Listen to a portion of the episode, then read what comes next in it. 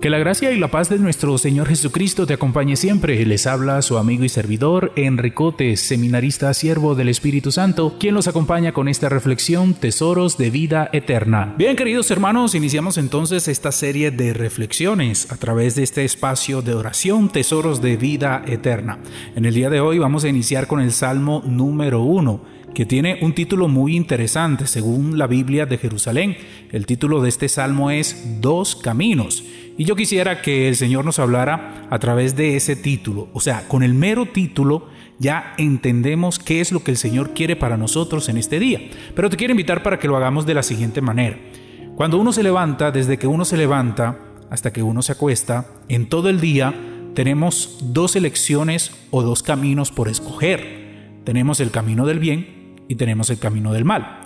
Mira, te voy a invitar para que leas el Salmo porque te vas a dar cuenta ahí mismo cuál es el resultado de esos dos caminos. El Salmo nos muestra cuál es el resultado para el hombre que elige el bien o que elige el mal.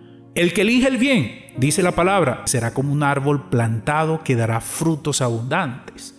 Pero el que elige el camino del mal no le va muy bien, porque dice el Salmo que será como paja que lleva el viento o sea, será conducido a la nada. Si yo te hiciera la pregunta, obviamente, la pregunta que saldría después de una reflexión como esta, eh, ¿cuál camino escoges? Pues obviamente, como los niños de prekinder alzamos las manos y decimos, yo elijo el camino del bien. Mas, sin embargo, hoy el Señor quiere que reflexiones como lo diría San Pablo en una de sus cartas, y quiero que lo escuches muy bien. ¿Por qué si deseo hacer el bien que quiero, termino haciendo el mal que no quiero? Qué interesante pregunta la que nos hace el Señor en este día, ¿sabes? ¿Por qué si escogemos el camino del bien, terminamos haciendo cosas del camino del mal? Interesante, ¿ah? Muy interesante, porque el Señor lo que quiere decirte hoy, en este día, es que revises tu coherencia de vida. Lo que piensas tiene que ser igual a lo que haces en vida. Regálale al Señor un espacio para que le puedas responder de corazón al Señor si verdaderamente estás siguiendo el camino del bien. Te invito para que oremos.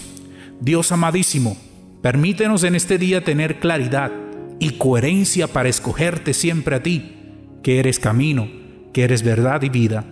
Que tu Espíritu nos guíe siempre por sendas de victoria y nos regale tu bendición. En el nombre del Padre, del Hijo, del Espíritu Santo. Amén. Mi hermano, gracias a ti por escucharme y te invito para que sigamos firmes de la mano del Señor en compañía de María Santísima.